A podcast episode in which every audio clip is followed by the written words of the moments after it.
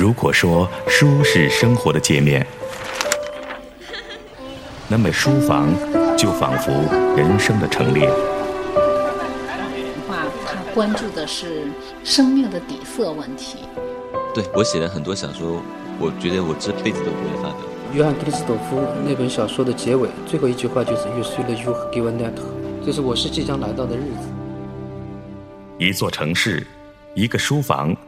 一百本书，一百个人，这心里的碎碎念，我可以把它变成一首诗。可能是什么东西打动了我们呢？就是这个小说里面它经久不息的一种青春式的激情。私家车九八六，城市书房，倾听每一本书背后的故事。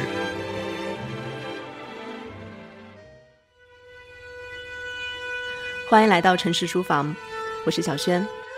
到了最后一期的香港书展名作家系列，我们来聊一聊迟子建吧。两千零八年，迟子建的长篇小说《额尔古纳河右岸》获得了当年的第七届茅盾文学奖。这是一部他写了三年的书稿，完稿的时候正是他的爱人去世三周年的忌日。在我看来，迟子建是中国当代作家当中很具有特色的一位。他的《额尔古纳河右岸》当时确实给我留下了非常深刻的印象。直接的关联就是我在两千零九年的时候迫切地写过一档节目，叫做《一曲苍凉的悲歌》，讲的就是额尔古纳河右岸这篇小说。那么在这次香港书展上，迟子建也是从这篇小说开始入题，分享了他已经半生的小说创作之路。如果要回顾的话，在他的写作生涯当中，几乎国内所有的大的文学奖项他都拿过了。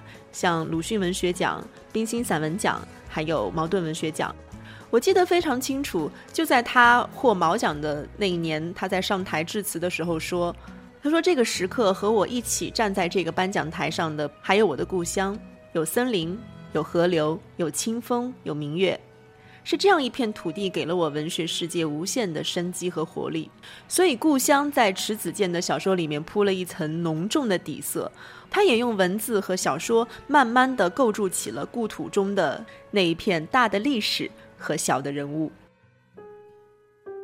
一九六四年，迟子建出生在黑龙江漠河这个中国最北的一个村子，这是一个与俄罗斯只有一岸之隔的地方，每年有半年是冬天，天气很冷。所以迟子建小时候就觉得这个世界好像就是飞雪弥漫的，呃，冬天总是过不完。那么在过不完的冬天里面，他就听外婆给他讲长长的童话故事。他的文学山河也就是从这样一片北国平原上开始了闯荡。他人生的第一部小说，也就叫做《北极村童话》。假如没有真纯，就没有童年。假如没有童年，就不会有成熟丰满的今天。这是发生在十多年前，发生在七八岁柳芽般年龄的一个真实的故事。大轮船拉笛了，起锚了，船身在慢吞吞的动了。妈妈走了，还有姐姐和弟弟。我真想哭。妈妈真狠。把我一个人留在这儿了。瞧他站在甲板上向我招手，还不时抬起胳膊蹭眼睛。他哭了，留下我刚走，就想了。真好玩儿，我不愿意看他，更不想跟他招手，让他走吧。狠心的妈妈，我恨你。记得有一次，妈妈边刷洗毛主席石膏像，边跟邻居王姨唠嗑。我只不过说一句：“妈妈给毛主席洗澡，怎么不打香姨子？”回答我的是一个火辣辣的嘴巴。看我不把你送到姥姥家去。还有一次，我听收音机，乱调一气儿，猛然的收到了一个很好听的曲子，我听入迷了。妈妈和爸爸也都听入迷了。后来，里面传出了莫斯科人民广播电台这一次这样的声音，吓得妈妈啪的关了它，并飞速的拧了调谐钮，冲我道：“乱捅，就该把你扔到姥姥家去，总也别回来了。”于是甩下了我这个淘气的、爱说的、不听妈妈话的孩子。好了，现在什么都可以说了。姥姥家里头有大房子，你可以说个痛快了。节选自《北极村童话》。一九八六年，《北极村童话》在人民文学上发表。这篇小说给迟子建带来了成功和后来的运气，但这里面也有一个插曲，也算是一点遗憾，就是在那一期人民文学被寄到黑龙江，也就是迟子建老家的途中，他的父亲因为脑溢血突然辞世了，他没有看到女儿人生当中发表的第一篇小说。好像在迟子建一生的创作当中，总会有这样的节点，他要经历血肉的那一种分离。嗯，他的第一部小说是这样，包括我之前说到的《额尔古纳河》这部小说的写作和出版也一样，他生命中的悲喜总是来的这样交错和明显，包括他创作的人物也是一样。那么，在一九八七年的时候，迟子建开始了他的第一部长篇的创作，这部小说叫做《树下》。这个呢，是我童年经历的一场杀人犯有关。就是我在一个小山村生活，这个小村子叫永安，是距离现在我们的县城塔河比较近的一个小山村，也是百户人家。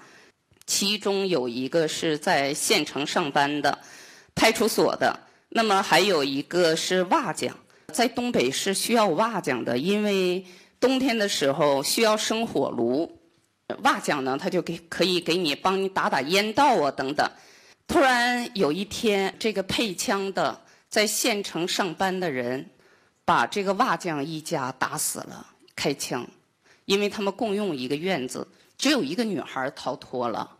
这个小女孩呢，就是东北的房子有那个后窗户，就从后窗户逃跑。她就追到那儿的时候呢，这女孩梳着两条长长的柔韧的辫子。他砍他脖颈的时候，这双辫子救了他，就是没有砍断他的脖子呢，只砍了伤口。他从后菜园逃脱了，从此这个女孩成为一个孤女。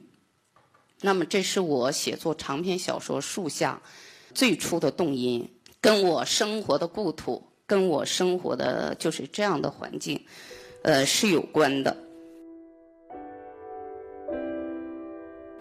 树下之后，迟子建陆续写了三部长篇小说，《城中响彻黄昏》《伪满洲国》和《越过云层的晴朗》。就像我刚才说的，他的小说创作总是伴随着悲喜的交错，像是一场命运的安排。你比如说，他在写《伪满洲国》的时候，他的第三部长篇，那时候迟子建三十岁，他刚刚新婚。但是当她在两千年初开始写她第四部长篇小说《越过云层》的时候，她的丈夫就遭遇车祸突然去世了，所以你就能够理解为什么迟子建他说，也许穿过云层的晴朗不是他最重要的作品，但却是他个人最偏爱的一个作品。然后就要说到我个人比较喜欢的《额尔古纳河右岸》，他的第五部长篇小说。我是雨和雪的老熟人了，我有九十岁了。雨雪看老了我，我也把他们给看老了。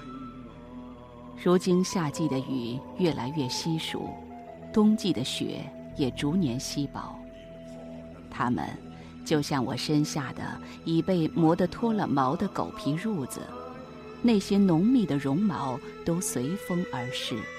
留下的是岁月的累累斑痕。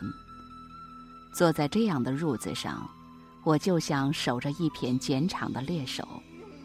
可我等来的，不是那些竖着美丽犄角的鹿，而是裹挟着沙尘的狂风。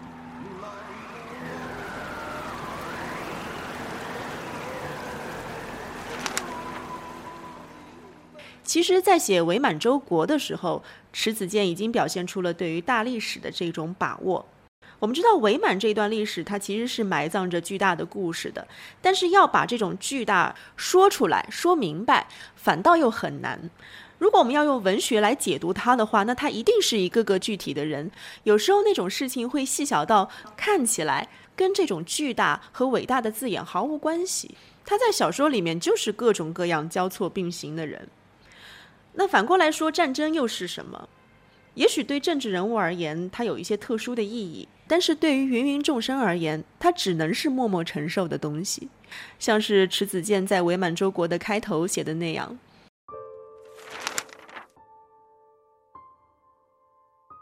吉来一旦不上私塾，他就会跟着爷爷上街弹棉花，这是最令王金堂头疼的事儿了。把他领出去容易，带回来难。”吉来几乎是对街上所有的铺子都感兴趣，一会儿去点心铺子，一会儿又去干果店，一会儿又笑嘻嘻的从唱春坊溜出来。你看，就是人的这样一种自然的生活状态，它有的时候是模糊的，但它有的时候又是永恒的。这跟额尔古纳河右岸的叙述基调有一点类似。迟子建写额尔古纳河右岸的一个鄂温克族的部落，他们三百多年前从贝尔加湖迁徙过来，从此就长在了这里。额尔古纳河右岸其实是带着一条伤痕记忆的河流，这支部落是从那儿迁徙过来。现在呢，他们是两百多人，饲养着驯鹿，也是因为我爱人也去过那个部落。他在世的时候呢，驱车去那儿。他回来还跟我说：“他说你作为作家呀，真应该关注一下这个部落。这样的一个部落下山以后，他能适应现代生活吗？假使他们没有来到城市，没有来到五光十色我们的世界，他们会迷失在这样的水泥丛林里，而产生这样深重的痛苦，产生我们看不见的这种眼泪。”他们的眼泪应该是对着森林倾诉的，是由自然带给他的眼泪，而不是我们用一种现代文明附加给他的内心一种屈辱的这种眼泪。我特别的震动。我不愿意睡在看不到星星的屋子里，我这辈子是伴着星星度过黑夜的。如果午夜梦醒时，我望见的是漆黑的屋顶。我的眼睛会瞎的。我的驯鹿没有犯罪，我也不想看到他们蹲进监狱。听不到那流水一样的鹿铃声，我一定会耳聋的。我的腿脚习惯了坑坑洼洼的山路，如果让我每天走在纯正平坦的小路上，他们一定会疲软的，再也负载不起我的身躯，使我成为一个瘫子。我一直呼吸着山野清新的空气。如果让我去闻不苏的汽车放出的那些臭屁，我一定就不会喘气了。我的身体是神灵给予的，我要在山里把它还给神灵。石子健回忆说，他在写额尔古纳河右岸时的房子靠近山峦。南窗外就是积雪，太阳一升起来的时候，雪光就会反射到桌面上。冬天的时候，满窗就是霜花。清晨可以看到袅袅的炊烟。而古纳河的最大的支流海拉尔河是一条清澈的河流，云彩很低，好像随时会落下来，接近草原。在这篇小说当中，石子健以一个接近九旬的鄂温克族酋长的女人的口吻，向我们娓娓道来这样一个民族。他们与驯鹿相依为命，他们追逐驯鹿喜欢的食物，因此搬迁游猎，在享受大自然的恩赐，也在备尝人间的辛酸。他们在寒冷、猛兽、瘟疫的侵袭下繁衍，在日寇的铁蹄和种种现代文明的挤压下求得生存。就这样，一代又一代的死亡，延续着一代又一代的爱恨。迟子建说：“这样的情绪来自于灵魂的深处。”它就像水一样，在我的生命里流淌。嗯，我这里还带来一个额尔古纳河右岸我的最初版本，北京十月文艺出版社的出版的第一个版本。这个版本是我设计的。你们看到这个银色的烫银，这就是额尔古纳河，它就是这个样子。我觉得像我看到的一片碧绿的大草原上的。一道闪电落在人间的一道闪电，然后我设计了一朵花。这是在美国，呃，爱荷华写作中心的时候，有一次我去附近的一个呃德国人居住的小镇阿曼纳小镇，它呢有一块特别漂亮的手帕上，手帕上的这朵花我特别喜欢，然后我就把它设计到了这样的位置。我觉得也特别像这个民族的一个生命之花吧，就是这个作品《额尔古纳河右岸》就是这样的一个形态。为什么写它？和我在这个过程当中产生了怎样灵魂的震撼呢？和我采访实地采访这一段时间是有关系的。因为我在那里哈，这里有一个关键的主人公萨满，是尼都萨满。萨满呢是部族的医生。他们生病不吃药，跳神。他呢，就是只要救一个孩子，他就要死一个自己的孩子。结果他为了救部族的人，每一次救的时候，他都有一种我们怎么讲，应该叫赴汤蹈火的感觉，赴死的感觉。他都要唱着神歌来为别人治病，让别人再生的时候就是自己的孩子寂灭之时。这太像一个人间的圣母了，这个故事深深的触动了我。像这样的部落，有自己的宗教，有自己的文化，虽然它没有形成文字，我们可不可以让它成为文明的活化石，成为人类的一个生活的见证？说到这一次迟子健在香港书展座谈的主题叫做“文学的山河”。其实回忆一下，从他一九八六年的第一篇小说《树下》到二零一五年他新近出版的小说《群山之巅》，迟子健目前一共写了七部长篇小说，而他的文学山河也逐渐从一个村子扩展到了人类的百年历史。但是我们会发现，其实真正切入当下生活的，就只有这一部《群山之巅》。所以迟子建才会说写群山之巅，他说把自己写病了，因为他把很多的社会现实、很多的无奈挣扎写进了这部小说里面。比如在里面，我们可以隐约的看到抗战老兵的问题，看到一些官场的腐败，还有校园的投毒案。这些现在现实当中的人们都仿佛是在一个群山之巅里寻找着各自的出路，但这里面也有作者大量反思式的书写。他笔下的人物内心是有一些赎罪的意识，他用这些意识来反过来关照如今的荒凉的现实。从这里我们就可以看出，身为作家，他内心始终保有的那一种诚恳而温暖的希望。群山之巅，我的第七部长篇小说，跟我已故的爱人也有关系。多年前，十多年前，我跟他有一次来到呃中俄。边境的一个小村庄，大家知道乌巴老岛也是中俄边境。当年在乌巴老岛有过一场战役保卫战，呃，碰到了一位白发苍苍的老人，他就跟我说：“他说我是攻打四平的老战士。”我身上至今还有弹片，然后他就开始哭诉了。他就说：“我呢，在战争当中我是受了冤枉，战后，因为他养伤以后，很快我们就东北光复了。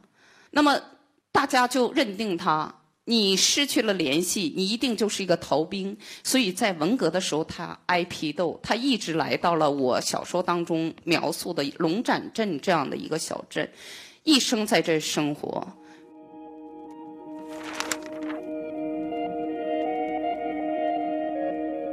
辛七杂不待见父亲，在龙产镇人心目中，他是一个贪生怕死、假话连篇的人，不足尊重。辛七杂的父亲辛开溜，在户口本和身份证上的名字是辛永库，他生于上世纪二十年代，祖籍浙江萧山，九旬之身了，腿脚依然灵便。夏季采药，冬季烧炭，一顿能吃两个馒头，是龙展镇最高寿的人。而关于他的履历，他自说的是一套内容，民间流传的是另一套内容。他青年时代参加过东北抗日联军，这本该辉煌的一笔，于他却是一抹伴随一生的阴云。在传说中，他做了逃兵，可他一直辩称自己是个战士，被冤枉了。人们之所以相信他做了逃兵，理由很简单：辛永库在东北光复时娶了一个日本女人，人们因之唾弃他，包括他的儿子辛七杂。没有人叫他辛永库，都叫他辛开溜。开溜在这儿的方言就是逃跑的意思。辛七杂对母亲并无太多的回忆，他在他六岁时就失踪了。印象最深的是他有一张白皙的脸，长长的脖颈，高高的发髻。夏天喜欢擎一把印有菊花图案的油纸伞，冬天下雪时则喜欢偎在炉火旁，在一侧泛黄的纸页上哼着忧伤低沉的小调，描画着什么。母亲是日本人。父亲是逃兵，这让辛七杂自幼受尽嘲笑，也让他对父母心生憎恶。他成年后找对象，对媒婆开出的唯一条件就是这个女人不生养，他不想让不洁不义的血脉流传下去。在刚才我读到的这个片段当中，一开始一直被误认为逃兵的新开溜，到最后作者却让他的儿子。辛七杂终于相信他父亲并不是一个逃兵。其实可以看到，在这个群山之巅的种种罪恶，它其实也是充满了人性的。所以这种故事的处理方式也贯穿了这一部小说。你比如说，像另外一个故事里面，一对室友唐梅和陈元，他们因为同时喜欢上了一个男人，于是唐梅出于嫉妒，用药把陈元害成了傻子。这个故事我们非常熟悉，对吧？但这个害人的唐梅，她也并没有因此得到幸福。所以在这一章故事的最后，唐梅她是悔罪的，她把陈元从家里救出来之后，像自己的孩子一样照顾了他一生，甚至她去做了结扎手术，等于说她断了这个婚育的念想，用这样的一种方式，想要赎清她一辈子的罪恶。我们可以看到，在《群山之巅》这个小说里面，迟子建他始终是保持对这个时代黑暗的凝视，但是在凝视的同时，他也有一种深切的悲悯。这种虚构不是假的，但这个故事里面是有光的。我们需要这样一种实时的提醒。我还清楚的记得，在额尔古纳河右岸获得茅盾文学奖的时候，迟子建对媒体说了这样一句话，他说。不要当真正的鲜血喷溅的时候，我们还竟然以为那是油漆，这个就太可悲了。这或许是我们这个时代的病。这个回答是有深意的，我们不妨可以慢慢的回味一下哈。